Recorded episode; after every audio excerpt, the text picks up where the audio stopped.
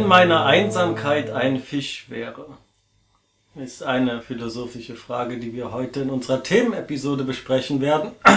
Zum Regisseur äh, Nakamura Yoshihiro. Wir haben drei Filme von ihm gesehen, die wir jetzt ja nacheinander besprechen werden. Einen davon habe ich auch schon mal ein bisschen vorgestellt, aber das mhm. können wir trotzdem ruhig nochmal äh, genau. mit deinen Eindrücken nochmal. Zum Regisseur. Ja, hast du da was? Habe ich was. Ich habe mir ein Interview mit ihm angesehen zum Film. Moment, das war, das war See You Tomorrow, uh, Everyone. Mhm. Und dann wurde er gefragt, was denn so seine Inspiration, was seine, ja, welche Einflüsse, welche Werke auf ihn Einfluss haben. Und er sagte, er selbst schaut relativ wenige japanische Filme. Mhm. Und wenn er Filme macht, dann hat er auch nicht primär den japanischen Markt speziell im, im Sinn, wie das äh, doch sehr viele japanische Regisseure haben. Und seine Vorbilder, da nannte er, darunter nannte er dann Woody Allen, die Coen-Brüder und Tarantino. Ja, ist doch prima. Und von den Coen-Brüdern insbesondere äh, Fargo. Ja, wunderbar. Ja, und dann sagte er, dass äh, das alles drei jüdische Regisseure werden. Das, ähm, bei Tarantino ist es mir das wohl noch nicht bewusst. Da wird er wohl falsch gelegen haben. Ist aber auch nicht so wichtig. Äh, Gibt es einen westlichen Regisseur oder einen, egal, Regisseur, mit dem du ihn vergleichen würdest? Vom Stil her? Relativ schwierig. Also ich meine, mhm. mit Tarantino passt es zumindest insofern, dass du ganz oft halt diese nicht stringente Erzählweise hast, ne? dass er da hin und her spielt ja. und dann ne? alles auch nicht unbedingt chronologisch. Das haben wir jetzt hier bei zweien. Mhm. Ja, wir haben ja Fish Story, wir haben See You Tomorrow Everyone und wir haben The Four-Wayne Duck, The Native Duck and God in a Coin Locker, mhm. die übrigens alle erschienen sind bei Third Window Films in England. Kriegt man für kleines Geld äh, im Internet. Genau, und äh, zumindest bei Fish Story und dem Entenfilm, mhm. also alles, was Tiere im Namen hat, äh, das ist äh, von der Erzählweise her schon ziemlich durcheinander. Also gerade bei dem, bei dem Entenfilm äh, hatte ich auch ins Making-of reingeguckt und die ganzen Darsteller meinten, sie hätten das Drehbuch gelesen und nicht verstanden. Worum es geht. Ja, was da jetzt eigentlich wie, wo passiert und sie hätten es dann einfach gespielt und äh, ganz schön auch der, der Hauptdarsteller meint, das passt ja dann auch zu seiner Rolle, dass er einfach verwirrt ist.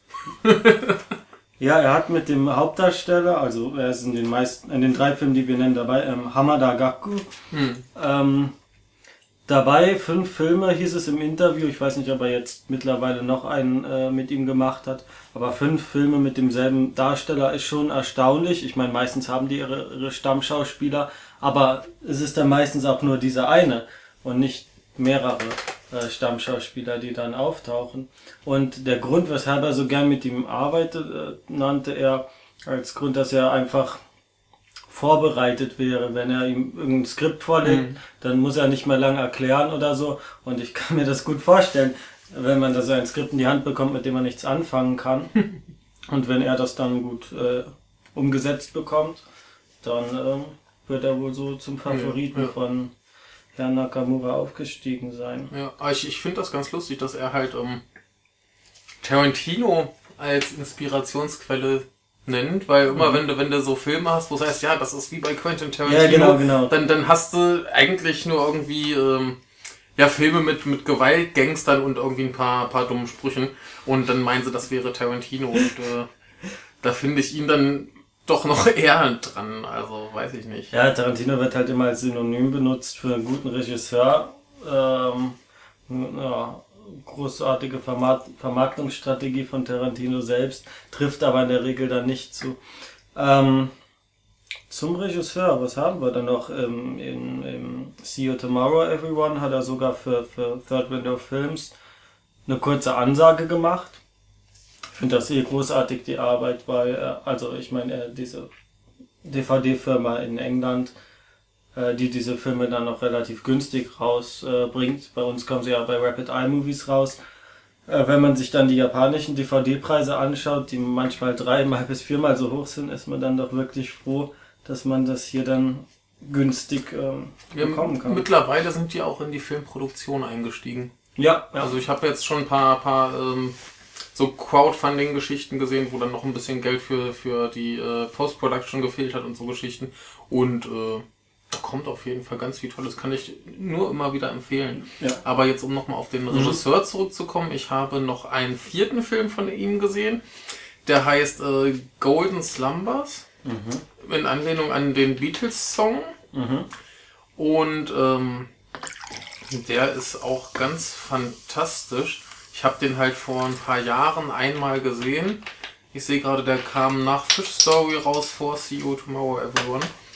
Und ähm, kann ich jetzt leider gar nicht so schrecklich viel zu sagen, außer es geht um einen äh, Mann, der kennt einen Politiker und ihm wird quasi vorgeworfen, diesen Politiker umgebracht zu haben. Und die, die beiden sitzen auch vorher noch in einem, also die beiden sitzen in einem Auto, unterhalten sich und der Politiker sagt ihm noch, äh, ja, flüchte und egal was du tust, vertraue jedem, den du triffst. Also normalerweise hast Ja, du es ja genau, immer, vertraue niemanden, vertraue niemanden, aber er sagt ganz klar, vertraue einfach jedem, den du triffst. Und äh, dann läuft er los und dann explodiert das Auto, der Politiker ist tot. Und er versucht halt dann irgendwie aus der Sache rauszukommen. Ein ganz, ganz toller Film, aber den müsste ich halt tatsächlich nochmal äh, noch mal sehen, um das äh, genauer beschreiben zu können. Ich sehe gerade, der Gaku Hamada hat auf jeden Fall auch mitgespielt und er spielt einen sehr freundlichen Auftragskiller. Das kann ich mir kaum vorstellen, aber ich Ja. würde es gerne sehen. Ja, es ist aber, also ich, ich hatte noch so, so irgendwie im Sinn, dass er da vielleicht diese Rolle gespielt haben könnte, weil er irgendwie so dieses putzige Gesicht hat. Und äh, hat er tatsächlich jetzt eine relativ kleine Rolle, aber das ist dann wahrscheinlich dann äh, ja, der vierte Film, wo er In, in Fargo hat ja Buscemi auch diesen Gangster gespielt, oder? Hätte Ja. ich ihm jetzt auch nicht gegeben nach äh, Big Lebowski. naja, wa- was haben wir noch beim Regisseur? Also, ähm, er macht sehr häufig äh, Literaturverfilmungen. Ja. Finde ich auch gut, äh, wenn ein Regisseur sich seine, sagen wir mal, Romanvorlagen gut aussuchen kann. ja. Also die haben ja dann doch oft Gemeinsamkeiten oder also was diese Filme, die ich gesehen habe, gemeinsam haben, ist meistens, dass ein Twist ähm, vorhanden ist und dass es auch, dass Musik eine große Rolle spielt. Ja. Am, am meisten noch in Fish Story. ja. Na gut, in, in, dem, in dem Entenfilm, also ich werde jetzt mal den, den äh, Entenfilm Ja, sagen, der weil der ist Titel zu zu lang ist. Genau. Also ich, ich sag's jetzt noch einmal, The Foreign Duck, The Native Duck and God in a Coin Locker, bei uns kurz der Entenfilm. genau. Und äh, dann würde ich sagen, fangen wir doch mal direkt Ja, mit- ich, ich habe hier gerade noch Ah, mal ganz, noch ganz kurz die Wikipedia aufgemacht. Der gute Mann ist äh, Jahrgang 1970, also noch relativ jung. Er sieht älter aus. Er sieht älter aus, ja, also auch in den Interviews sieht er mal so ein bisschen verbraucht aus. mhm.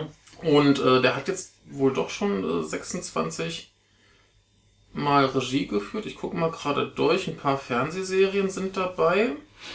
Aber ansonsten tatsächlich äh, nur Spielfilme, wie es aussieht. Und das ist schon ganz schön beeindruckend. Angefangen hat er wohl 99. Mhm. Und der neueste ist äh, von diesem Jahr. Also da gibt's noch ganz viel, was man sich äh, wahrscheinlich unbedingt angucken sollte. Die Frage ist halt, ob es irgendwann bei uns äh, mal rauskommt. Vermutlich nicht. Weil wir haben ja das Glück, dass schon viele raus sind, viele sehr beliebte, denke ich. Ja gut, Ich habe mir mal ein paar angesehen, die sind nicht alle so, sehen zumindest nicht alle so verrückt aus, äh, wie diese drei hier. Ja, also der, der Golden Slumbers passt da äh, sehr gut mit rein. Passt sehr gut, ist halt von, von der Erzählstruktur ein bisschen stringenter als jetzt Mhm. zum Beispiel Fish Story oder die Ente. Aber da ist ja See You Tomorrow Everyone eigentlich auch noch relativ gut mit drin. Aber gut, fangen wir einfach äh, Mit der, der, der Fischgeschichte. mit der Fischgeschichte. Das ist der, den ich am häufigsten gesehen habe. Den habe ich auch schon am längsten. Ja. Habe ich jetzt bestimmt schon sechs, sieben Mal gesehen und äh, er wird einfach immer besser. Er wird noch besser, das ist ja schön. Ja. Genau, möchtest du kurz erzählen, worum es geht? Worum es geht, das ist schon mal kompliziert. Du hast gesagt, es gibt verschiedene ähm, Handlungsstränge. Ja. Und zwar in dem Fall vier. Ja, doch vier ähm, Zeitebenen. Und die werde ich jetzt kurz vorstellen. Also 1975, es gibt eine ähm, Punkband, die vor dem, sagen, vor der Etablierung des Punks in Japan ein Album rausgebracht hat. Die heißen, wie war es nochmal, Ge- Gekidin. Und nehmen ein Album auf und der Haupttitel Fish Story ist halt auch dann der Titel der ähm, DVD oder des Films. Und äh, die haben damit aber keinen großen Erfolg. Ja, versteht auch keiner. Gibt es auch eine wundervolle Szene, wo sie äh, in irgendeiner in irgendeinem Bar oder irgendwas ja, genau. auftreten und äh, sie spielen da halt ihr Programm und das Publikum ist wahnsinnig unzufrieden. Also, oh, spielt doch hier mal ein bisschen Enker oder was. Und dann machen sie da hier ihre Schmalzschmonzette und äh, alle freuen sich und dann geben sie doch wieder Gas, bis ich glaube, der Bassist ist es, ins Publikum springt und irgendwem ordentlich den Mund poliert. ja, das ist. Und das bricht eine große Schlägerei los. Also erfolglose Musiker, dazu noch ein ähm, Musikproduzent, der dann grünes Licht für das Album gibt, obwohl alle im Vertrieb sagen, nee, das, das wird sich nicht verkaufen. Ja. Äh, das kommt einfach bei den Leuten nicht an. So, nächste, nächster Handlungsstrang, ich glaube, das ist der äh, zweite, der vorgestellt wird. Das ist also alles sehr, sehr abstrus. Das ist 1982, als der von ähm, Hamada Gakko gespielte, ähm, ich habe jetzt seinen Namen nicht. Ähm, ist ähm, auf jeden Fall irgendwie ein Chauffeur oder irgendwas. Er ist Chauffeur, ist er Chauffeur? Also ja, also er fährt zumindest zwei, Leute spazieren. Er fährt halt seine ja. Freunde, ne, die ihn mehr oder minder ausnutzen da, spazieren, trifft eine Frau, die lässt er sich dann aber auch direkt ausspannen von einem seiner Gangsterfreunde. Aber, aber die, die hm? Frau tut ja noch was sehr, sehr Wichtiges. Sie sagt ihm. Sie sagt ihm, dass er äh, irgendwie eine, eine äh, sagt sie ihm direkt, dass er eine Frau treffen wird und genau, das äh, wird genau. irgendwie die Welt verändern oder genau, es wird die Welt verändern. Sie sagt ihm auf jeden Fall eine große, wichtige Zukunft genau. voraus. Wir haben, ähm, sie habe hellseherische Kräfte mhm. und ähm, kurz davor wird im Auto noch diese Fish Story CD gespielt Kassette. Kassette, Kassette war es. Das ist ja noch 82. Genau. Ähm, und da gibt's schon allerhand, also das ist dann sieben Jahre nachdem die äh, produziert wurde, allerhand Mythen um diese genau. äh, äh CD, äh, um diese Aufnahme zumindest. Zum Beispiel wurden da, ich weiß nicht wie viele Minuten rausgeschnitten und dann würde man eine Frauenstimme hören. Nachher erfährt man dann auch, warum das so ist, aber jetzt wird da erstmal drum äh, gerätselt. Genau, also äh, die Leute, die er da spazieren fährt, ich hatte eigentlich das Gefühl, das wäre sein Vorgesetzter oder irgend sowas, ist ja egal. Jedenfalls, ähm, die haben halt irgendwie so eine, so eine Kassettensammlung, wo irgendwie keine satanistische Botschaften mhm. drauf sind und also Quatsch hört man, hört man ja ständig so Geschichten, so wenn du diese Sache rückwärts genau, spielst, genau. dann hörst du da die Stimme und da ist halt in diesem Fish-Story-Lied von der Punkband ist halt diese Pause drin, wo manch einer halt diesen Frauenschrei hört wo es angeblich eine Frau gab, die da im Studio wen umgebracht hat. Genau, und äh, ja, die Frau wird ihm dann ausgespannt, mehr oder minder. Also, äh, wie das jetzt genau. Er hatte auf jeden Fall nicht den Mumm, dahin zu gehen, zu sagen, hey, da, lass die in Ruhe oder du gehst jetzt nicht mit der ins Love Hotel. Ja. Na, dann fährt er los. Er ist total wütend über sich selbst und über alles und hört dann dieses Lied und zufällig sieht er dann ein Auto am Wegesrand? Nein, nein, nein, nein. Äh, äh, genau in dem Moment, wo die Pause kommt, bleibt sein Auto ah, stehen Auto und er hört einen Frauenschrei. Ach, das ist dann der echte, stimmt. Da, und ja. daraufhin geht er nach draußen und äh, sieht da schreckliche Dinge, die vor sich gehen. Und viel genauer würde ich das jetzt auch nicht beschreiben. Ja, man kann halt, es wird halt erst äh, zum Schluss aufgelöst, was es ist, aber ne, da wird ja. halt eine Frau von einem Typen ja. vergewaltigt. Oder er versucht zumindest. Und versucht zumindest. Ja. Äh, und da hört die Handlung auf und man genau. ähm, wird zurückbefördert ins Jahr 2012. Da fängt die Geschichte auch chronologisch, also nicht chronologisch, aber die, die, die Handlung des Films an, in einem äh, Schallplatten. Schallplattengeschäft, ja. Genau. Äh, Nee, es fängt ja eigentlich damit es an, dass dieser Rentner, dieser Rentner genau. mit seinem, wie nennt man diese Fahrzeuge für? Ja, so ein, so ein, keine Ahnung. Er fährt zumindest durch ein verlassenes Stadtgebiet. Woran sieht man, dass die Welt untergeht, dass überall Müll auf der Straße ist? Das ist ja immer in japanischen genau. Filmen so. Und an, dem Ast äh, Kometen am Himmel. Ja, ja, den. Der äh, auf die Erde zu drohen Genau. Den, den kann man äh, fast vergessen. Droht. Also, ähm, mhm. das wird dann erst äh, danach aufgelöst, nachdem er in äh, einen Schallplattenladen kommt. Und das sind also die einzigen Menschen, ähm, die, die nicht geflohen sind. Ja also es wird halt befürchtet, dass ein Meteorit einschlägt und durch die Wellen oder generell durch den Einschlag äh, die Menschheit vernichtet, aber durch die Wellen allein halt die ganze japanische ähm, ja, Landmasse überflutet wird.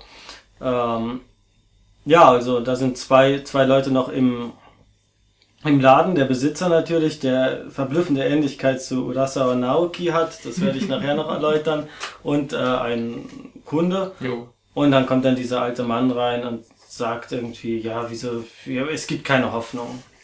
äh, erfährt man später auch, dass er Sektenführer war und den Leuten das generell versprochen hat, dass irgendwann ja. die Welt untergeht. Und es ist ja auch 2012, das passt also ganz gut. Und der, der äh, Ladenbesitzer spielt natürlich auch wieder diese Punkplatte und geht davon aus, dass äh, ja. Musik die Welt retten Musik kann. wird die Welt retten. Ja. Das ist so das Thema eigentlich. Genau. Also Can Punk Save the World steht auch auf dem DVD-Cover. So, ähm, kommt dann schon die Rückblende mit, mit dem Sektenführer. Er hat halt, sind halt drei Sektenführer von so einer Weltuntergangsklicke und ähm, die zwei sagen 2009 geht die Welt unter und er, er sagt 2012. So, und dann wird man ins Jahr 2009 ähm, befördert. Oh, der, genau. der Held der Gerechtigkeit das, das, das, auf uns wartet. Genau, das ist mein, meine Lieblingsepisode. Ja. Und zwar, ähm, ja, diese, diese Weltuntergangssekte kapert eine, ein Schiff, mhm. auf dem äh, noch ein Mädchen, das hat irgendwie verschlafen, äh, ihre, ihre äh, Haltestelle, wo sie aussteigen muss. Und jetzt fährt sie, glaube ich, nach Hokkaido. Nach Hokkaido. Und äh, ja, sie ist halt betrübt, sehr, sehr betrübt und weint und äh, der freundliche Angestellte gibt ihr erst versehentlich ein Stück Kuchen und dann stellt er fest, dass das eigentlich jemand ist. Ah. und das macht sie noch trauriger, weil sie erst dachte, er will sie aufmuntern. Wundervoll. Nee, äh, jedenfalls ähm, erzählt er ihr dann erstmal ihre Lebensgeschichte, äh, seine Lebensgeschichte, dass er dazu trainiert und erzogen wurde, äh, ja, ein Held der Gerechtigkeit zu werden. Mhm. Und dann wird halt dieses Schiff gekapert und er äh, ja, stürzt sich voll in den Kampf gegen die äh, Weltuntergangssekte. Und äh, mittendrin ist dann auch äh, diese Geschichte vorbei. So ja. mitten im Kampf. Mitten im Kampf, genau. Das wird auch erst, also nicht äh, direkt also es, aufgelöst. Es, es wird zum, zum Schluss dann alles mhm. nochmal wirklich komplett erklärt und aufgelöst. Es passt alles äh, wundervoll zusammen, aber das werden wir an dieser Stelle nicht. Ja, diese, diese Kampfszenen sind, sind wunderbar. Der ja. Typ ist auch, ich weiß nicht, wie der Schauspieler heißt, spielt meistens eher, also er hat einen sehr, sagen wir mal, er würde in den meisten Filmen eher den Bösewicht, beziehungsweise so ein, ja, ja. er hat so ein ekelhaftes Nerd-Gesicht. Ja, er hat so ein sehr, sehr markantes Gesicht. Sehr markantes Gesicht. Er spielt auch, ich glaube, er spielt auch äh, in, in Shokusai mit, wo man mhm. zuerst denkt, ah Gott, sieht der schlimm aus, das muss ein schlechter Mensch sein. Und dann entpuppt er sich als guter Mensch, der sich dann aber wieder als richtiger Widerling entpuppt. Und das hat dann gepasst. In dem Fall ist es der Held der Gerechtigkeit, äh, was ich auch ganz schön fand, ja. dass die das Aussehen. Also er spielt das auch sehr gut. Also. Ja, ja, absolut. Und der, und der bringt halt auch, ich wollte gerade sagen, der bringt auch die Kampfszenen gut rüber. Ja, also. ja. Ja, ähm, dann sind wir wieder in 2012. Der Meteorit rückt näher. Ja, und dann kommt nochmal Rückblende auf die Punkband, wie sie ihr genau. Album aufnimmt. Genau. Und dann wird auch erklärt, warum da die Minuten fehlen genau, und die Geschichte genau. dahinter. Und ähm, dann denkt man, der Film wird äh, zu Ende. Und ich war schon etwas enttäuscht, ich gedacht, das kann doch nicht sein. Und dann wird alles chronologisch aufgelöst, wie was zu was führt, wie alles zusammenhängt, genau. diese verschiedenen äh, Ebenen und wie es dazu kommt, dass dieser Song dann die ähm, Welt rettet letztendlich. Genau, äh, ganz, ganz kurz noch zu dieser Asteroiden, äh, Meteoritengeschichte mhm. oder Asteroiden, ich weiß es gar nicht. Ähm, da wird ja noch ganz wunderbar äh, hier der Michael Bay-Film Armageddon äh, parodiert. Ja, das dachte ich auch. In, dem sie schon gesagt haben, ja, die Amerikaner haben doch schon versucht, dann den, äh, das Ding zu sprengen und sie haben versagt. Genau, ganz wunderbar. Am Ende ist es ja eine indische, ähm, eine indische Space Shuttle, was dann mit... Da, da kommen wir jetzt in... Das da kommen wir jetzt in ganz, ganz finstere Spoiler-Region. Da sollten ja, wir zumindest, okay. also wenn, wenn wir jetzt das Ende noch diskutieren nee, das wollen, diskutieren wir sollten, nicht. sollten wir äh, warnen. Nee, dann nee. diskutieren wir es nee, nicht das macht einfach äh, keinen Spaß. Genau. Dann. Aber so, aber wirkt auch, wenn, wenn man den Film schon kennt, es ist, es ist immer wieder ein, ein Riesenvergnügen. Also. also der Film ist aus dem Jahr 2009 so. Und ähm, die Romanvorlage dazu von Isaka Kentaro aus dem Jahr 2007. So, und ich habe gesagt, dieser ähm, Schallplattenladenbesitzer erinnert mich sehr an Urasawa Naoki und der hat einen Manga gezeichnet bis 2006 und zwar 20th Century Boys. Und das hat mich doch sehr, sehr stark an die Handlung erinnert. Ja, da geht's ja auch um so Weltuntergangsgeschichten. Weltuntergangsgeschichte ist halt alles ein bisschen größer, aber und man hat auch verschiedene Zeitebenen, verschiedene Handlungsstränge, die sich dann zum Gesamtbild zusammenfügen. Aber im Endeffekt geht's dann auch darum, dass ein erfolgloser Musiker am Ende mit seiner Gitarre da rumreist und die Welt äh, irgendwie retten soll. Mhm. Ich fand das Ende ziemlich vermurkst, muss ich sagen. es ist halt einfach zu groß geworden, aber ich fand's von, von der, es war halt schon sehr, sehr auffällig ähnlich und ähm, gerade diese, diese Musikgeschichte dahinter, Weltuntergang und Musik. Mhm. Und ich, ähm, ich weiß nicht, wieso das, ähm, ob das vielleicht ein häufigeres Thema ist, ob es vielleicht mit Zufall ist oder ob es direkt beeinflusst wurde, äh, kann ich nicht sagen. Nur ähm, zum Beispiel von Sonoshion, ich glaube in diesem oder im letzten Jahr wurde auch dieser Film ähm, Love and Peace ausgebracht, der auch wieder so eine Thematik hat. Also Loser, der mal großer Punk-Sänger werden wollte, äh, rettet dann die Welt und dann gibt's auch äh, im Trailer von diesem Film von Sonoshion wird dann auch das glaube, das Parlamentsgebäude irgendwie angegriffen mm. und so. Und es kommt wieder ein Panzer vor, irgendwie. Natürlich, so natürlich. Das Gefühl, so noch hier in letzter Zeit mag er sehr äh, gerne Panzer. Mm. Ja, ob es eine Anspielung ist, ob es direkt. Äh, ja, zumindest gibt es da Parallelen. Es gibt Parallelen als eigenständiger Film. Äh, es ist natürlich äh, immer großartig. Zu 20th Century Boys gibt es ja auch eine Filmreihe, drei Stück. Genau, ich habe ähm, der erste kam nur in Deutschland nur raus, den habe ich mir gekauft und weil ich dann gemerkt mhm. habe, ah, da kommt der Rest nicht mehr, habe ich den ersten immer noch nicht gesehen. Ja, es ist schade. Ich glaube, es und äh, die haben auch das Ende geändert, also dass mhm. es auch wirklich ein richtiges Ende gibt ähm, und es nicht einfach so aufhört. Die ja. Geschichte war halt auch, dass Urasawa Naoki, der wieder, der wirklich genauso ähnlich aussieht, zumindest diese lange Haare und der Bart mhm. und seine Hauptfiguren sehen auch immer so aus wie er. Das hat schon eine sehr verblüffende Ähnlichkeit dann. Äh, dass er beim Zeichnen von 20th Century Boys dann sehr, sehr übertrieben hat und mhm. Handverletzung und dann konnte er nicht weitermachen und es musste irgendwie zu Ende mhm. gebracht werden.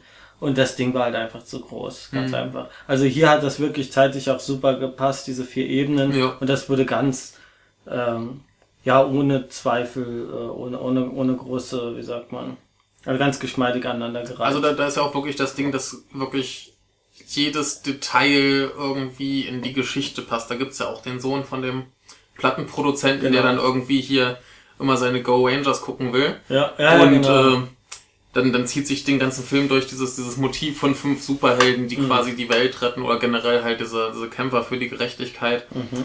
Und ähm, was ich auch ganz toll finde, ist halt wieder dieses, dieses äh, Punk-Ding. Also ich, ja. ich finde es ja immer erstaunlich, wie sehr die Japaner auf Punk stehen. Weil auch wenn du in den Plattenladen gehst, da gibt's ja in Deutschland hast du dann so dass das Regal Heavy Metal oder Alternative oder Hard und Heavy, wie sie alle heißen. Und in Japan hast du immer J-Pop, mhm. Ausländisches und Punk. Ja, ja. Und äh, die haben irgendwie wow. viel stärkeren Bezug auf Punk. Also das, das finde ich immer ganz spannend. Aber ist ja eigentlich nur, nur plausibel, wenn du dir halt anguckst, was du da für so gesellschaftlichen Druck hast und so weiter und so ja, fort. Ja. Äh, immer schön hier in die Gesellschaft einfügen und bloß keine Individualität. Da ist ja Punk eigentlich nur die logische Konsequenz drauf. Und insofern, ich, ich finde auch dieses Lied total super. Also ja. ich kann mir das äh, auch nicht oft genug anhören, aber da gibt's auch irgendwie keinen keinen Soundtrack zu. Das ist sehr, sehr schade. Ja, das ist eine Schande. Auf, der DVD ist ja so ein Live-Auftritt. Genau, genau. Also man, man findet das Lied auch bei, bei äh, YouTube, haben sie irgendwo mal, also ich glaube sogar in der Szene, wo sie das Album aufnehmen, da wird der Song einmal komplett gespiegelt. Mhm. Da kann man sich das dann zumindest dann anhören. Muss ich mal gucken, ob ich das nicht vielleicht irgendwie mal aus dem Film rausfriemel, dass ich das so hören kann. und und ähm, als der Film dann, äh, zu den ähm, fünf Rangern, ich dachte zuerst, dass diese fünf Helden der Gerechtigkeit sich dann zusammenstellen aus den verschiedenen Handlungsteilen. Also dass dann ja. auf dem Boot äh, ja, ja. unser Held der Gerechtigkeit. Aber war es ja nicht. Das war nicht so. Das, das war nicht so. Das, war, war ganz gute, anders. Auch eine ganz anders, eine schöne Überraschung zum Schluss. Also eine sehr große Überraschung. Also ich, ich, ich habe den Film auch das letzte Mal mit einer äh, Bekannten gesehen, die auch überhaupt keine Ahnung hatte, was auf sie zukommt. Mhm. Und sie war dann auch von, von dieser Auflösung sehr begeistert. Ja, so der, der ganze Film war so ein bisschen so, was, was ist das jetzt hier genau. für ein Quark? Aber dann bei der Auflösung äh, hat es dann so richtig funktioniert und äh, ja. Ich habe den Film in zwei Teilen gesehen mhm. und ähm, war halt relativ müde, dachte auch, wie, wie, wie, was kommt jetzt noch und das schaue ich mir morgen zu Ende an. Ich glaube, es macht wirklich mehr Spaß, wenn man ihn mehrfach sieht, wenn man ja, das Ende ja. weiß, auf ja. jeden Fall. Weil bis dann hat man so eine Erwartungshaltung und denkt sich, wieso wird das nicht aufgelöst? Mhm, wieso, was, mhm. was kommt jetzt? Und äh, was hat das mit dem zu tun und hey, es sind nur noch 20 Minuten, wie wollen Sie das noch alles jetzt äh, sinnvoll erklären? Ja. Und wenn man dann weiß, dass es funktioniert, äh, kann man sich den Film nochmal Ruhe, in Ruhe und ja, also das, das, das, das ist halt wirklich toll, wenn du auch ganz genau gucken kannst, welches Detail jetzt worauf anspielt, ja. woraus kommt was und du, du weißt, na, also das, das ist total super. Einfach mal zu gucken, wie hat er jetzt auf das Ende hingearbeitet. Ich frage mich auch, wie das in der Romanvorlage dargestellt wurde oder wie das literarisch. Wahrscheinlich ähm, genauso. Wahrscheinlich genauso. Das, das finde ich auch ganz, ganz spannend, wo kommen wir wieder auf den Tarantino-Vergleich. Mhm. Ich habe mal ein Interview mit ihm gesehen. Da meinte er auch, er kam ja zu seinen ganzen komischen Erzählstrukturen, einfach weil er meinte, er will quasi wie in einem Roman erzählen. Mhm. In Romanen hast du ja viel öfter so verschobene ja. Erzählstrukturen, dass hier was, da was und äh, äh, äh. Das ist ja da viel komplizierter als in den meisten Filmen. Stimmt, und du kannst auch einfach ein Kapitel einfach so enden. Genau, genau. Du machst ein Kapitel und dann ist das vorbei und dann kommt irgendwie was anderes. Und ähm, daher kam das bei ihm und von daher kann ich mir jetzt vorstellen, dass das im Roman eigentlich genauso funktioniert. Ja. Also das kann man ja dann, glaube ich, schon ganz gut übertragen. Fish Story. Ja. Ähm, wollte gerade noch was sagen.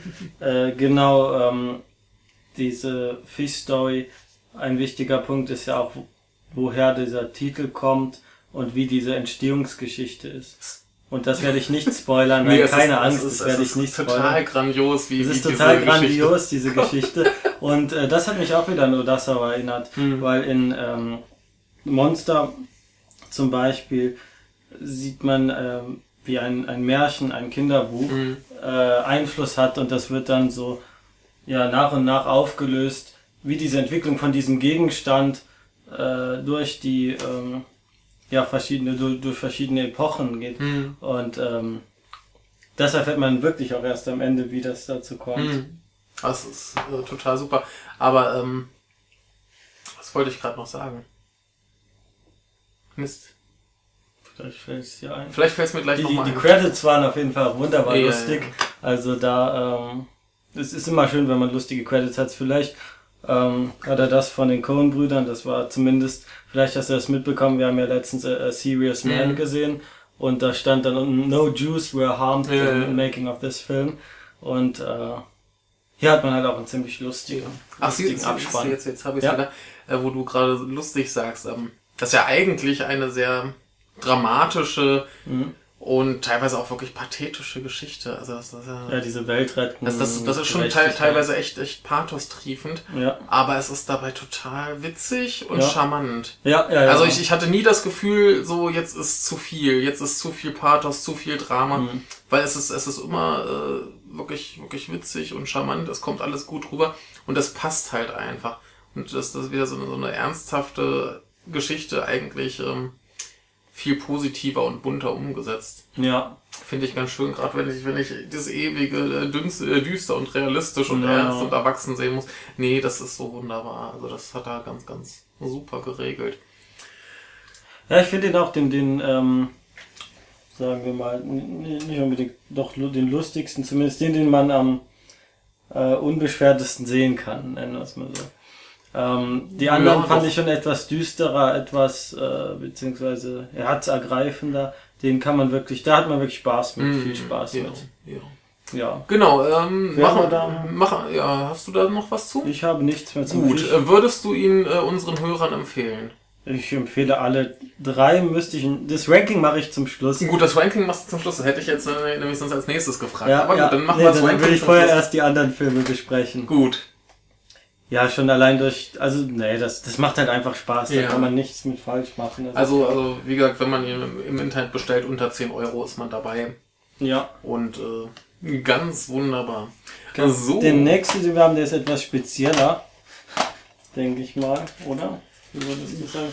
Ähm, ich weiß gar nicht, ich finde den auch nicht viel spezieller. Äh, also ich, hm. ja.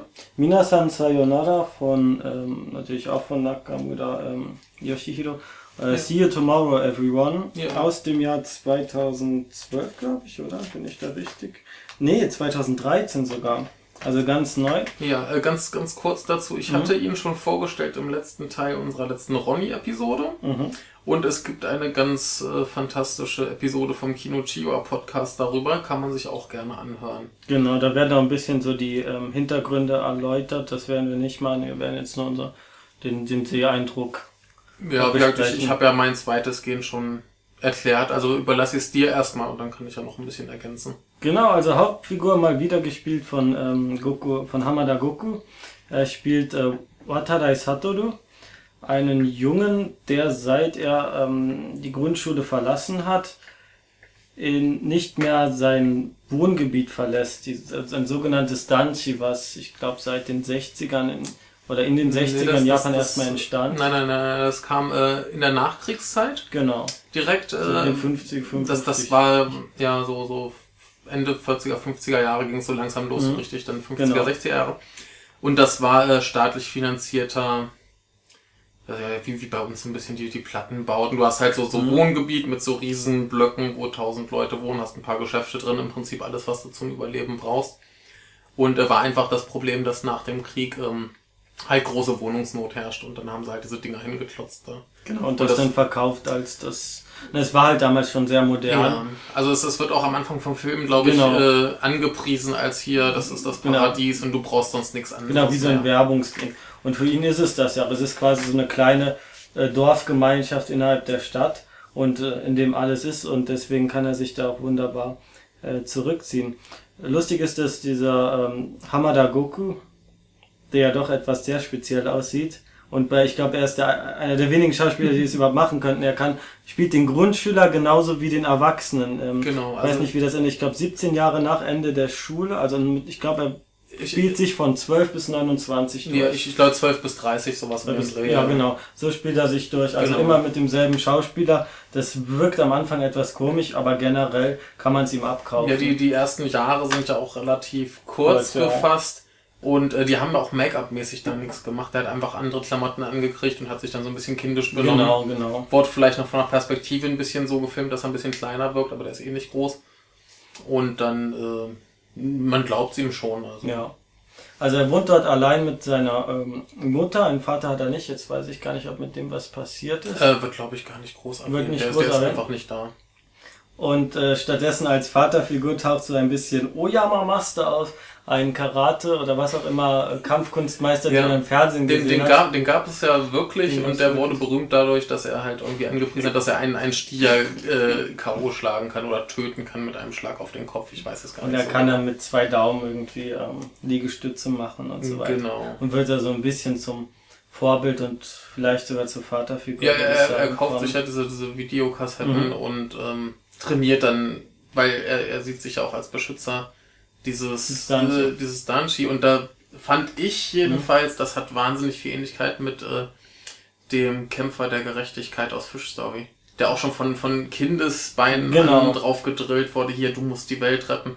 Und er ist halt der Beschützer des Danchis. Mhm. Dreht ja dann auch seine Patrouillenrunden, um zu gucken, ob alles in Ordnung ist, guckt überall, ob Licht an ist und so weiter.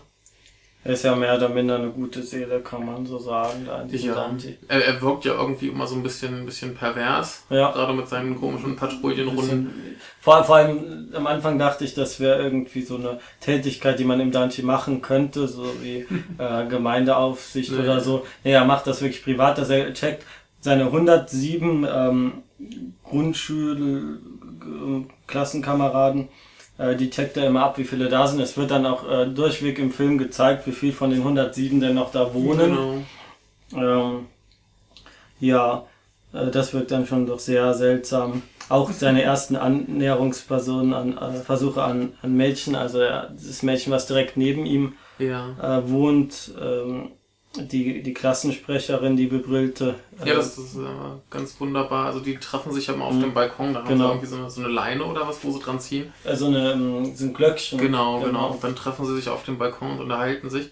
Und da finde ich es halt so super, wie er die ganze Zeit eigentlich gleich aussieht mhm. und sie halt so alle, alle Entwicklungsstadien von einem Teenager zu einer erwachsenen also Frau auch dieselbe, derselbe Schauspieler. Ja, ja, natürlich. Halt am Anfang mit Brille und nachher ja. dann richtig ähm, ja, schick oder was. Ja.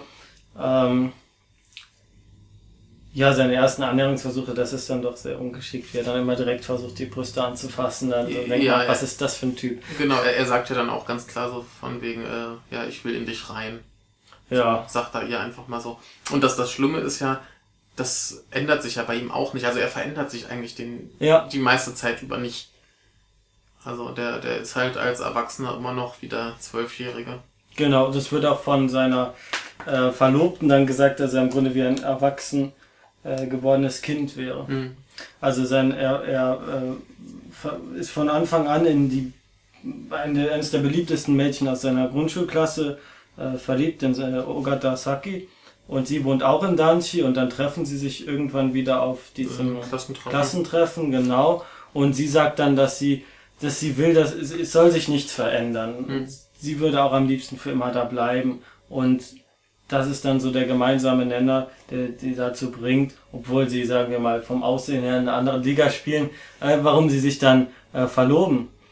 Und ähm, ja, das, äh, das, das passiert dann nach, wie alt wird er dann sein? Vielleicht 18, 20? Ja, so in dem Dreh. Ähm, ja, davor passiert noch ziemlich viel. Also er fängt an, er muss ja irgendwas arbeiten. Nur mit Grundschulabschluss kann man, Nee, er, er kriegt ja noch den, den Mittelschulabschluss, ein, obwohl er nicht da war. weil er nicht Da da kommt war. auch noch die, die Nachbarin, glaube ich, und, Ja. und gibt ihm quasi das Zeugnis. Und Genau. er, er ist völlig verwirrt, so von wegen, ich war doch gar nicht da, ja egal, hier hast du. das, das kann, kann ich mir sogar vorstellen. Ja, ja. Er fängt an in dieser Konditorei äh, zu arbeiten, wird dann auch ziemlich ähm, sehr ausgenutzt von dem Bäcker. Äh, ja, Ja, da gibt's dann auch ein paar kleinere Probleme, das aber jetzt auch nicht so dramatisch. Also so zieht sich erstmal sein Leben hin, Mhm. halt alles bleibt gleich. Was, was ich noch super fand, war, wo dann so ein paar Jungs ankommen und meinen, hier, das Ja, sind ein genau. paar Schläger und du musst uns jetzt helfen. Und der meint so, ist okay, solange es halt innerhalb des Dungeons ist. genau. Und dann kommen die halt rein und dann wird auch klar, die, die treffen sich dann irgendwie regelmäßig zum Prügeln. Hm. Also auch diese, diese erste Schlägerei war ja total super. Ja, und, und dann fängt er an zu bluten und ist total entsetzt und schafft es dann trotzdem noch seinem Gegenüber in die Klöten zu treten. Ja, äh, ja dann gibt's noch einen, äh, seinen, eigentlich seinen besten Freund, den ähm, Mädchenjungen, so hieß, so war der Spitzname im Schulbuch, der äh, gemobbt wurde. Auch eine, eine großartige Szene, er erzählt dann, wie, wie er gezwungen wurde, irgendwie Urin zu trinken oder so. Äh, und ähm, die Hauptfigur hört eigentlich gar nicht zu, weil gerade im Fernsehen sieht er zum ersten Mal diesen Oyama Master und ist da äh, wesentlich mehr begeistert von. Ja, genau.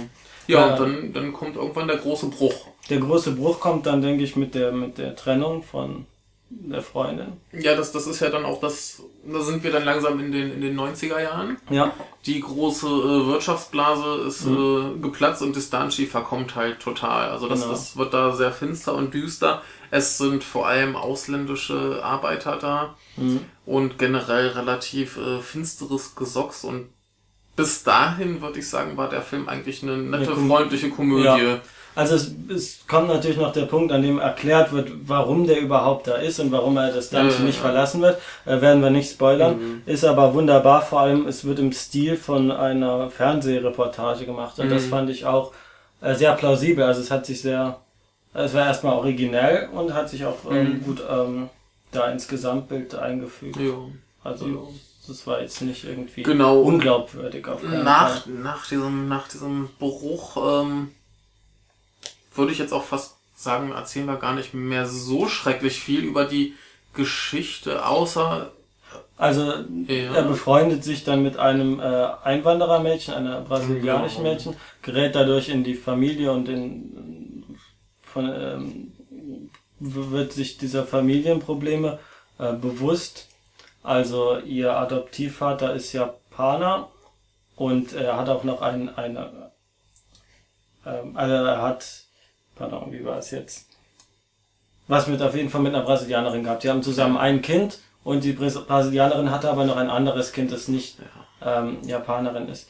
Und ähm, die ist vor allem dann das äh, Opfer Genau. von dem, dem, dem Vater und seinen, ähm, ja, seinen, was auch immer, Zuhälterfreund oder was. Es ist auf jeden Fall sehr, sehr düster, so Ja. düster, dass ich am Ende, äh, auch wenn es eine lustige Auflösung, lustigen Kampf gab, mehr oder minder, ja, zu, zu, zumindest kommt es dann halt so weit, dass er in diesem ganzen Drama halt äh, so quasi seinen, seinen Platz als Beschützer genau, des Danchi so genau. ein bisschen ausleben kann. Ja, also da wird das wenigstens erfüllt. Es gibt dann auch eine Entwicklung gegen Schluss, Ja. äh, was seine Person betrifft. Aber es ist doch schon arg düster. Also wer dann erwartet, dass es als eine vollständige Komödie ist, äh, wird ja wohl eher enttäuscht. Also ich fand, es war schon das Bitterste von diesen. Ja, also der, der wird zum Schluss schon, schon sehr dramatisch. Ja. Aber äh, ja, wie fandst du das? Fandst du das okay? Ich kenne ganz viele Leute, die da gleich ein Riesenproblem mit hätten. Ja, glaube ich. Ah, ich, ich fand schlimm. Es hat, also ist halt nicht im Sinn, dass mir der Film dann keinen Spaß mehr gemacht hat. Generell hat mir der Stimmungswandel auch nicht so schwer zugesetzt. Ich fand es gegen Ende sehr dramatisch, auch die Geschichte mit seiner Mutter. Ähm, ich wusste nicht ganz, was ich nachher draus machen sollte aus dem Film. Aber generell hat es mir natürlich schon gefallen, was da, was da gezeigt mhm. wurde. Gerade auch, gerade auch dieser Fokus, und das werden wir beim letzten Film auch noch mehr sehen, auf ähm, Ausländer in Japan, mhm. Äh, die dann doch eher als Opfer dargestellt werden, denn als äh, Verbrecher. Also dieser japanische ähm, Stiefvater, Stiefvater ist ja wirklich äh, richtig widerlich, schon, ja, ja. richtig übel. Ähm, der ist dann wirklich so das, das schlimmste Übel in dem Film und eben nicht die, die Einwanderer oder die dann mhm. notgedrungen in diesen Danchi wohnen müssen. Und, und es zeigt auch ein bisschen den Verfall der Gesellschaft, also wie so eine Gesellschaft komplett auseinanderbricht. Also mhm. immer mehr Leute ziehen weg, am Ende wohnt niemand mehr da von diesen Grundschülern, mit denen er dort äh, zusammen. Was, was ja eigentlich auch nur plausibel ist. Ja, ja. Also ich meine, so als, als junger Mensch willst du ja vielleicht doch mal raus. Du willst, mhm. musst ja auch arbeiten gehen, gehst irgendwie zur Uni oder was. Und dann, dann geht's halt weg. Genau. Willst dein eigenes Leben leben. Und das wird halt am, am, am deutlichsten von diesem, ähm, ja, von seiner Nachbarin mhm. ähm, verdeutlicht, die dann nach Osaka geht und sagt, ich habe jetzt keine Lust mehr hier drauf. Ja. Und im Grunde sieht es halt schlechter aus für diejenigen, die versuchen, alles so ja, den Status quo zu erhalten. Mhm. Weil das hat, das funktioniert halt nicht. Also es verkommt nach und nach. Ja. Und ähm, aber ich, ich finde halt diese, diese ganze Entwicklung, die der Film macht, finde ich eigentlich nur plausibel. Ich meine, zu Anfang hast du halt diesen Jungen mhm. Und du denkst dir, ja, das ist halt irgendwie so ein, so ein verschrobener Typ und irgendwie ist er ganz putzig und lustig. Aber eigentlich steckt da ja ein riesen Drama hinter und dementsprechend ja. äh, ist dann halt das Ende auch Drama und das, ich, ich finde es halt auch so als, als äh, sagen wir mal, Zeitdokument, so als, als genau, Beschreibung genau. dieser, dieser Entwicklung Japans quasi. Ne? Anhand dieses Danshis kannst du sehen, was, was in Japan los ist. Genau. Äh, Finde ich ziemlich gut gemacht. Auch ja. die ganze Umsetzung, ja. wie das aussieht und so weiter. Ich, also die, die 80er, 90er Jahre Stimmung kommt auch gut rüber. Und äh, fand ich alles wahnsinnig gut gemacht. Ich fand halt auch diesen Bruch gar nicht mal so schlimm. Bloß man sollte halt nicht davon ausgehen, so ich gucke jetzt hier die lustige ja. Comedy, sondern es ist eigentlich ein Drama. Ja, ja.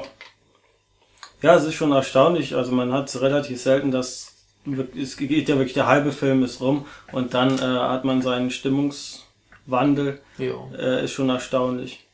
Ja. Ähm, Genau. Aber äh, wie gesagt, ist es noch der am stringentesten erzählte ja, Film. Ja. Du hast halt hin und wieder mal, also spätestens dann, wenn erklärt, warum der Junge ist, wie er ist, hast du halt ein paar Rückblenden, aber ansonsten geht's da halt äh, chronologisch durch. Was äh, aber in dem Fall halt auch sehr, sehr gut passt. Also da jetzt irgendwie mit Zeitebenen rumspielen hätte, glaube ich, nicht funktioniert. Ja. Das fand ich so alles ganz hervorragend. Also auch wie, wie er halt das spielt von dem Zwölfjährigen bis zum 30-Jährigen. Macht er auch prima. Mhm. Gerade halt auch das, dieser, dieser, wirklich dieser, dieser Witz, wie du halt ihn immer mit der Nachbarin siehst, das ist grandios. Ja. Ja, ja.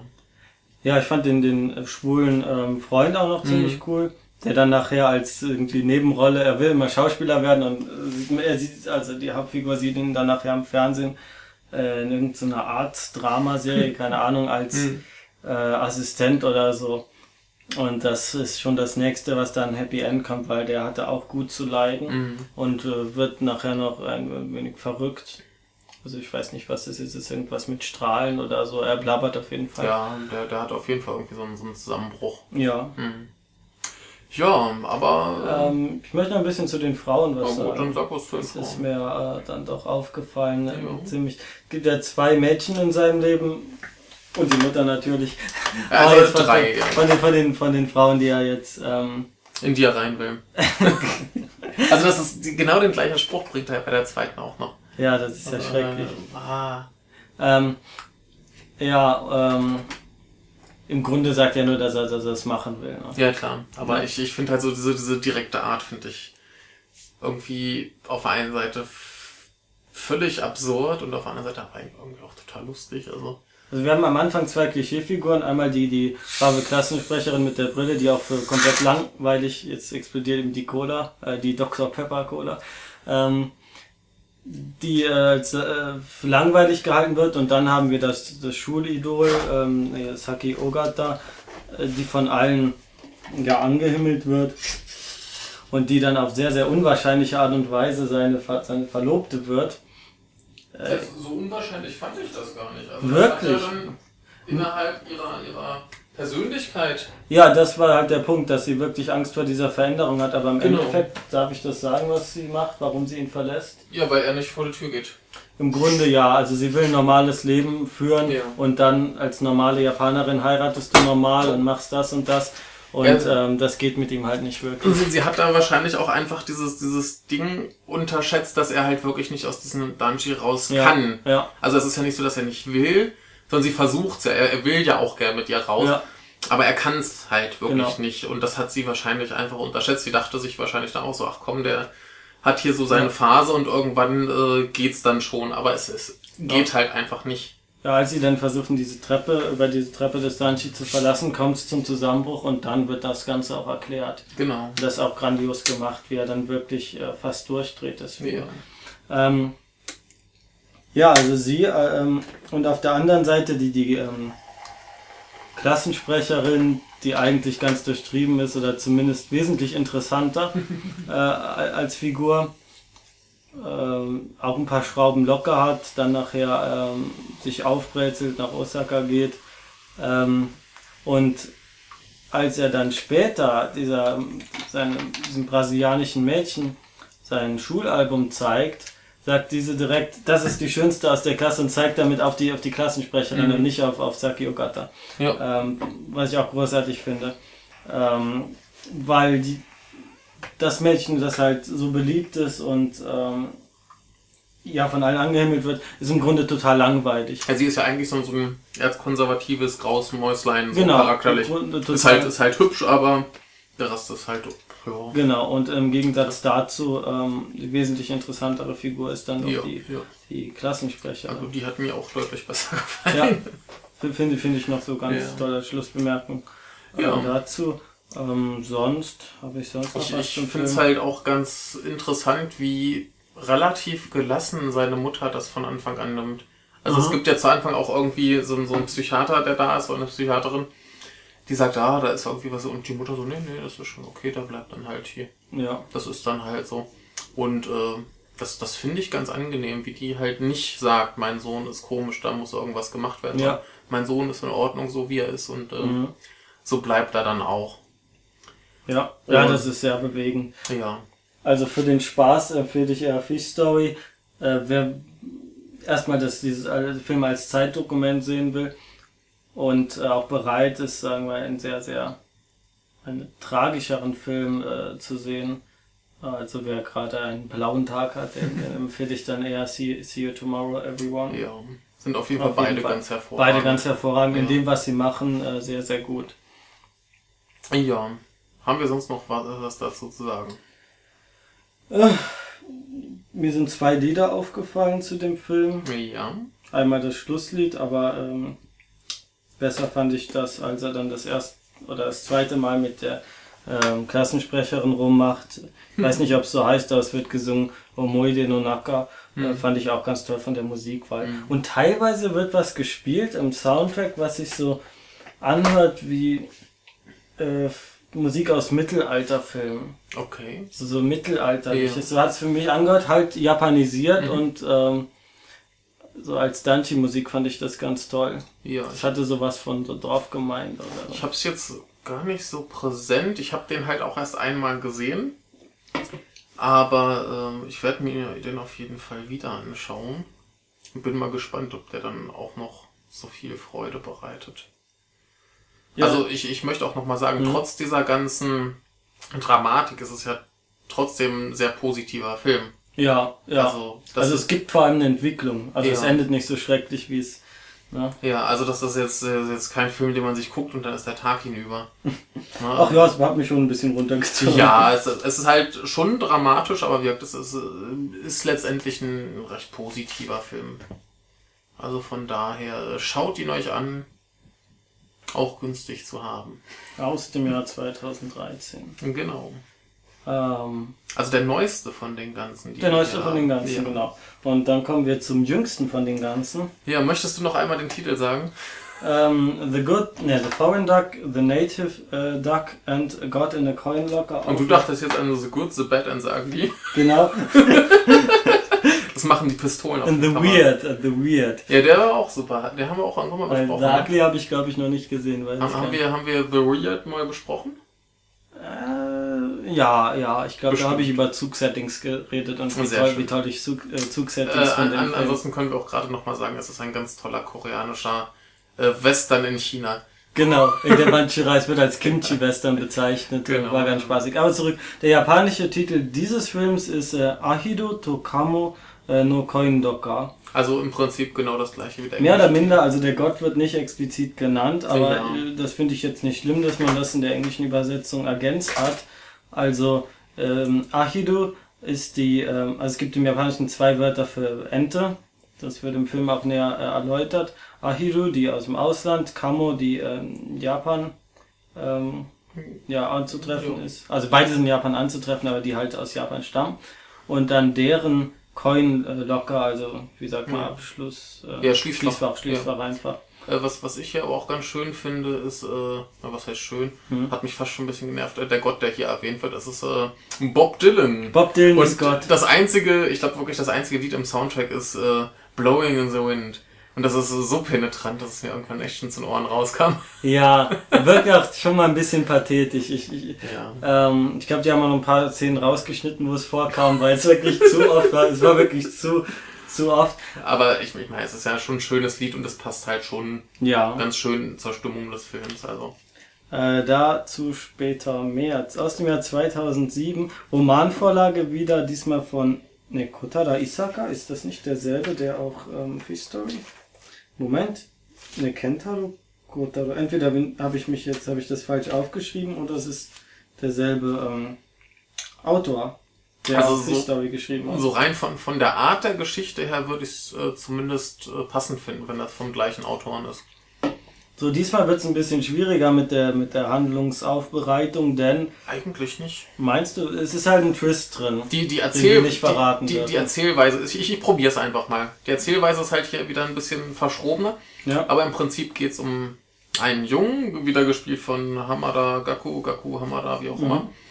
Ähm, der kommt äh, nach Sendai zur Uni. Übrigens äh, habe ich mich hier mit einem Mitstudenten unterhalten, der in Sendai an der Uni mhm. war und er meinte, da sind ganz, ganz viele Szenen, äh, ja, wie, wie das halt beim Film so ist, da sind Orte, die halt eigentlich so nicht sind, da sind äh, mhm. Verbindungen, wo man eigentlich so schnell nicht hinlaufen kann und so weiter, da ist wieder alles so ein bisschen hinkonstruiert, also es ist zwar... Wie meinst du jetzt von den Wegen, oder? Ja, auch, auch wie, wie die Orte zusammenhängen, wie die Busse fahren und so weiter, da, da ist halt ganz viel halt so. für den Film konstruiert, das ist halt original in Sendai an der Uni gedreht. Und, es gibt äh, nur eine in Sendai. Ja, ja, also der, der, so. äh, der äh, gute Mensch war auch teilweise an den, an den Stellen, wo mhm. der Film gedreht wurde. Die haben den auch da geguckt. Mhm. Aber er meinte, da sind halt schon ein paar, paar, Fehler drin. Aber egal. Jedenfalls, der kommt dahin und äh, bezieht sein, seine Wohnung und ähm, singt halt äh, Blowing in the Wind. Mhm. Und das hört sein Nachbar, ein ziemlich cooler Typ. Hast du gerade den Namen parat? Moment, Moment, ich habe den Schauspieler, der Schauspieler heißt einfach nur Eta. Genau. Und er wird, genau, Kawasaki. Genau, Kawasaki. Kawasaki. Und äh, der, der Junge, um den es geht, der heißt äh, China. Hm, China. China. Genau, äh, die beiden treffen sich dann quasi vor den Wohnungen und äh, der äh, Kawasaki ist halt auch großer Bob Dylan-Fan. Und äh, dann, dann freunden die sich so ein bisschen an und äh, der Kawasaki erzählt ihm irgendwann, äh, hier, da ist so ein äh, ausländischer Junge. Woher? Aus Bhutan? Aus Bhutan. Sagt und, man Bhutanese? Weiß ich nicht. Ist, ist ja egal. Ein, ein, ein äh, Mitschnitt aus Bhutan. Und er würde für ihn irgendwie ein sehr teures Wörterbuch holen wollen. Mhm. Und dann äh, holt er irgendwie so zwei Spielzeugpistolen und dann wollen sie eine Buchhandlung überfallen. Das ist auch so relativ die erste Szene im Film, glaube ich. Genau. Wie sie diese Buchhandlung überfallen. Und ähm, er erzählt ihm auch irgendwie, da ist eine Frau und egal was sie sagt, es ist alles gelogen. Mhm. Und irgendwann trifft er diese Frau und die sagt alles, äh, was der sagt, ist gelogen. Mhm. Und äh, dann trifft er noch ein paar andere Figuren und es äh, verstrickt sich da auch irgendwie alles so ein bisschen, er trifft auch irgendwann diesen äh, Menschen aus Bhutan und will mhm. ihm auch immer seine Hilfe anbieten. Da guckt mhm. ihm an, so von wegen, was willst du eigentlich mhm. von mir? Und ähm, ja, letztendlich äh, geht's dann auch um die Ex-Freundin von dem Kawasaki und äh, ja. Und äh, Tiermörder. Tiermörder, Tierquäler. genau, Tierquäler. Und, und, da sind wohl irgendwie schreckliche Dinge vorgefallen mhm. und äh, ja, dann dreht sich der Film ein bisschen um diese Verstrickungen, wie das alles jetzt zusammenhängt. Und das Ding ist halt, du kriegst von den Leuten ständig ganz merkwürdige, widersprüchliche Dinge erzählt. Ja. Also was zum Beispiel diese Frau, der man nicht glauben, so über den Kawasaki erzählt und was er über sie erzählt und irgendwie äh, möchte man auch beiden glauben, weil das eigentlich beides sehr sympathische Figuren sind. Mhm. Aber es passt halt alles irgendwie nicht. Und man fragt sich die ganze Zeit, wie das ist. Und so ungefähr ab der Hälfte des Films springt der Film in der Geschichte ganz weit zurück und erzählt dann quasi die Geschehnisse bis dahin nochmal. Also mhm. einmal, was vor dem eigentlichen Film passiert ist und auch was äh, während wir die Geschichte schon verfolgt haben, sonst noch passiert ist, nur aus einer anderen Perspektive. Und dann ergibt plötzlich alles einen Sinn und es passt alles zusammen und wir erfahren, wie es ausgeht. Ja, weil diese Grundprämisse irgendwie einen Buchladen zu überfallen, um ein Wörterbuch zu klauen, klingt ja doch, schon sehr absurd und was das Ganze soll, erfahren wir dann äh, erst zum Schluss. Ja, was, was ich da in dem mhm. Zuge ein bisschen schade fand, war, dass ich relativ schnell drauf kam. Ja. Also dieser, dieser Twist, der ist jetzt nicht so wahnsinnig überraschend, also fand ich zumindest. Mhm. Es gibt auf jeden Fall Anspielungen und Hinweise, dass man drauf kommen kann. Ja, die, die gibt's. Äh, Aber das, das, das ist halt auch nicht schlimm, weil der Twist ungefähr halt in der Mitte angefangen wird aufzulösen. Mhm. Wenn, wenn dann die Geschichte nochmal komplett aufgerollt wird. Da wird's ja quasi angefangen, so, ja, hier, so, so, so, so, so. Und dann erklärt sich das alles. Und von daher, also, dass das, wenn man weiß, was, was da passiert ist, das macht den Film, glaube ich, auch nicht schlechter, eher noch besser. Nee. Also ich habe den jetzt auch erst einmal gesehen, ich will ihn auf jeden Fall noch zwei, dreimal gucken. Ja, ja. Und dann auch nochmal, wie bei Fish Story, nochmal nachvollziehen, was, wie, wo, wo schon Anspielungen kommen, was man vielleicht verstehen könnte. Mhm. Und ähm, auf jeden Fall sehr gut gemacht. Aber wie gesagt, da hatte ich schon relativ früh eine Idee, zumindest, wie das ausgehen könnte. Mhm. Ja. Überleg grad. Ja, Hinweise. Es ist jetzt schwer darüber zu reden, ohne was zu verraten. Also ich, ich, ich, ich, sag, ich sag mal so viel, ja. äh, da wo sie dann tatsächlich den Buchladen überfallen, mhm. war mir relativ klar, so zumindest ein Ding über, über äh, über die Hauptperson, also über den Kawasaki. Mhm. Da ungefähr wurd's, hatte, hatte ich eine Ahnung, was kommt. Aber egal, äh, wir wollen jetzt auch nicht groß darauf eingehen. Also wie gesagt, der, der Twist ist auch nicht der Punkt, der Spaß an dem Film macht. Nee, nee, nee. Also. Wo ich das sehr geschickt ähm, finde, wie das mit der Thematik, ähm, mit dieser Ausländer-Thematik ähm, verknüpft wird. Das fand genau. ich sehr, sehr, sehr geschickt. Genau, und, also ähm, dieser, dieser, dieser Junge aus Bhutan spielt auch eine viel größere ja. Rolle, als es erstmal scheint. Für also. diesen Jungen wollen sie das ähm, große Wörterbuch stehen und er verwechselt das. Es ist, ähm, er, er packt das Koji äh, Din ein anstelle vom Koji N und das sind beides zwei sehr große Wörterbücher, aber das eine ist halt noch größer und das packt er nicht ein, sondern die kleinere Version davon. Yeah. Ähm, ja, obwohl das Ganze ja eigentlich auch aufgeflogen. Ne, ich will. Ne, darüber sage ich jetzt nichts. Ähm, ja, die Hauptfigur ist mehr oder minder nur so eine der ahnungslose Beobachter, der da mit reingezogen wird. Ja. Er ähm, verliert auch an Relevanz in der, in der letzten Hälfte, wenn es aufgelöst wird. Ja, er, er ist für, für die Geschichte eigentlich völlig egal. Er ist halt nur der eine Typ, dem alles erzählt wird. Ja, und er singt halt zufällig äh, Bob Dylan. Genau. Und das, äh, Aber er, er selber, der macht ja eigentlich nicht viel, außer dass er halt mit den entsprechenden Leuten redet und sich ja. anhört, was diese zu erzählen haben. Ich finde beim dritten Film auch nicht so schlimm, dass er dann nicht die ganze Zeit zu sehen ist, weil, weil er ist ein toller Schauspieler, aber ja, ja, will auch andere sehen. Und da fand ich diesen ähm, Aether, der Kawasaki spielt, doch ähm, Ja, der, der, ist, cool. der ist äh, prima. Der bringt das auch sehr gut rüber. Ich habe mir sagen lassen, dass seine Schauspielerei am Anfang sehr amateurhaft rüberkäme, mhm. was aber auch ein Hinweis ist auf die Auflösung ja. und den Twist.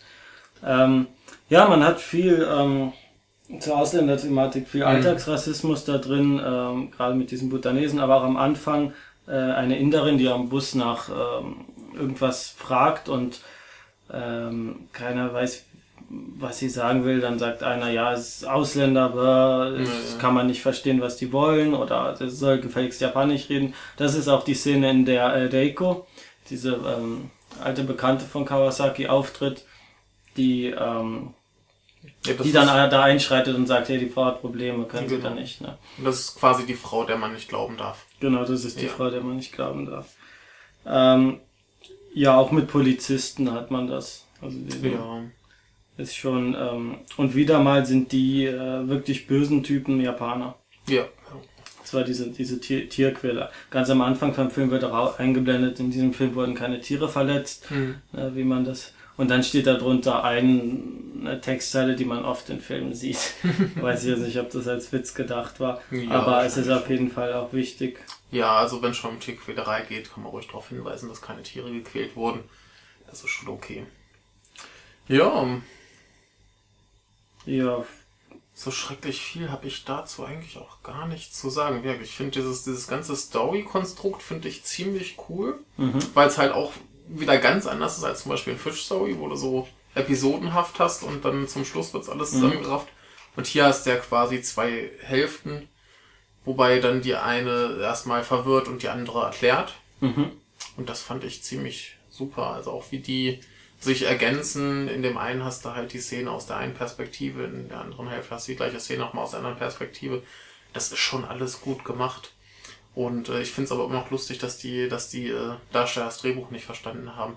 Ich weiß Vielleicht nicht, auch besser so. Ja, also wirkt der, der äh, Gaku, der meinte ja auch so, ja, ich äh, spiele ja hier auch einen verwirrten Typen, da ist nicht schlimm, wenn ich das Drehbuch nicht verstehe. Und ähm, insofern war das schon in Ordnung. Aber da frage ich mich, ob das vielleicht noch äh, konfuser war oder ob sie sowas einfach nicht gewohnt sind. Man weiß es nicht ist, ich finde es auf jeden Fall vom Aufbau her total super. Ich äh, mag ja. die Schauspieler, die waren eigentlich ziemlich cool. Also auch äh, der, der, der Eto, der mhm. hat das ziemlich äh, cool gemacht. Und ja. Eigentlich alles schön, nur halt das ist dieses eine Lied im Soundtrack. Also es ist, glaube ich, auch tatsächlich einer seiner die Stimme früheren Filme. Ja, 2006. Und, also ja. Produziert 2007 ist ja. er raus. Also ich hatte, glaube ich, vorhin gesagt, 99 kam sein erster Film.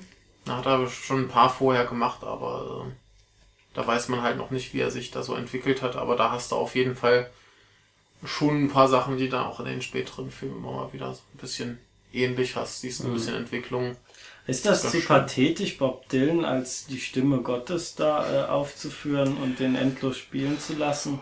Ach, ich meine, das, das sind ja alles so quasi noch äh, Teenager mhm. und da hat man, glaube ich, noch so diese, diese Heldenverehrung. Die ist ja bei, bei Bob Dylan wirklich sehr stark. Ja, also das, das finde ich jetzt, finde ich jetzt nicht mal so schlimm. Also das, das, das finde ich schon okay, dass man sagt, hier, das ist der, der geilste Typ. Aber was ich auch super fand, ist, wie der, der äh, Protagonist quasi auf die Idee kam, überhaupt dieses Lied zu singen. Oh, Moment, wie war das noch? Er wollte ein Mädchen beeindrucken. Ach ja, genau, Von, das ist auch eine wunderbare Szene, genau. genau. Und sie fragt dann, also er hört, dass äh, das Mädchen, das er mag, Bob Dylan-Fan yeah. ist. Und er spielt das dann relativ schlecht auch vor. Genau. Und äh, sie fragt dann, hä, wer, wer, wer ist das? Ja, ich nicht. Das, das ist das für Musik. ja, tragisch. Ja. Mhm.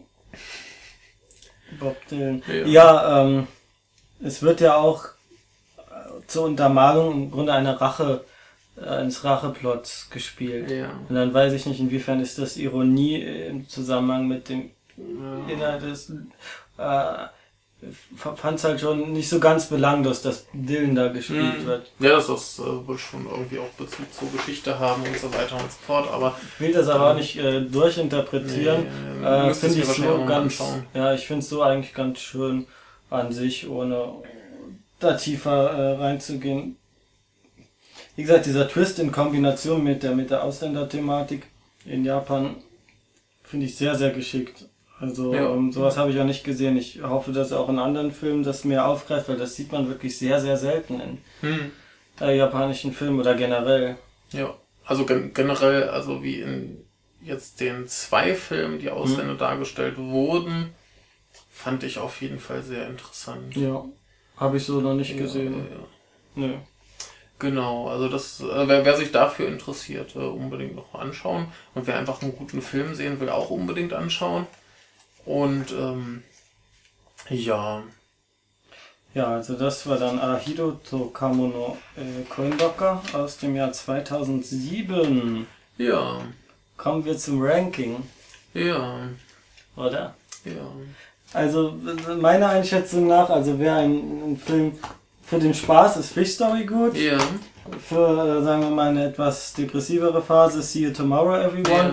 Und ähm, den Entenfilm, muss sagen, der hat mich noch am, am meisten berührt. Ja. Also das ging Ja. schon ins Ja. Sentimentale bei mir.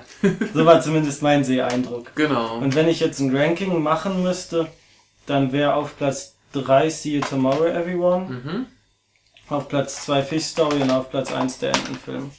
Ja, ich hätte es, äh, ich würde, glaube ich, nur, Genau andersrum. Fi- nee, ich würde Fish Story und die Ente halt umtauschen. Mhm. See You Tomorrow Everyone fand ich halt sehr, sehr toll, aber Ja. der hat, glaube ich, noch am wenigsten Potenzial, dass ich mir den irgendwie fünf, sechs Mal anschaue. Ja, ja. Und ähm, ja, Fish Story hat einfach den Vorteil, den habe ich schon so oft gesehen und der macht immer wieder Spaß. Und äh, ja, der hat sich einfach schon so, so ins Herz gearbeitet. Ja, ja, das ist ein Faktor, den man Ja. nicht unterschätzen darf. Also kommt vielleicht mit der Ente noch, aber den Ja. werde ich mir auf jeden Fall noch ein paar Mal anschauen. Aber ähm, ja, Fish Story hat halt auch noch diesen, diesen Vorteil mit der Musik. Da Ja. liegt mir der Punk-Song Ja, einfach eher als ja. Bob Dylan. Und auch diese Geschichte dieser Ja, Punkband ja, und so, das ist ganz ich- wunderbar. Ich habe ja auch so ein, so ein Fable für Musikfilme. Mhm. Also genau wie Sportfilme, es ist ja eigentlich auch das Gleiche. Es ist das Gleiche. Es ist eigentlich das Ja. Gleiche. Es sind immer die, die Underdogs, die sich irgendwie hocharbeiten ja, mit äh, den Widrigkeiten und zum Ende schaffen sie es. Da kannst du auch den, den 100 Yen Love gucken, den wir äh, für Ja. die, für die äh, Ja, Hip-Hop Connection Episode besprochen haben. Es ist eigentlich immer das Gleiche und ich finde es immer wieder total super. Und wenn da noch gute Musik läuft, äh, ganz wunderbar. Das ist das Tolle an Inside Llewyn Davis von den Coen-Brüdern. Da geht's halt auch um eine Geschichte eines Musikers, aber er ist halt ein Versager. Und Ja. er bleibt es auch bis zum Schluss. Ja. Und das ist so der bi- bitterböse Witz, weil am Ende des Films taucht dann Bob Dylan auf Mhm. und er schafft's dann. Äh, ganz, ganz kurz äh, dazu noch, ich habe mir äh, neulich noch, nachdem wir äh, bei dir äh, Serious Man und The Big Lebowski geguckt haben, habe ich neulich noch ein Video gefunden, das mal so ein bisschen die Eigenheiten von den Coen-Filmen aufzeigt.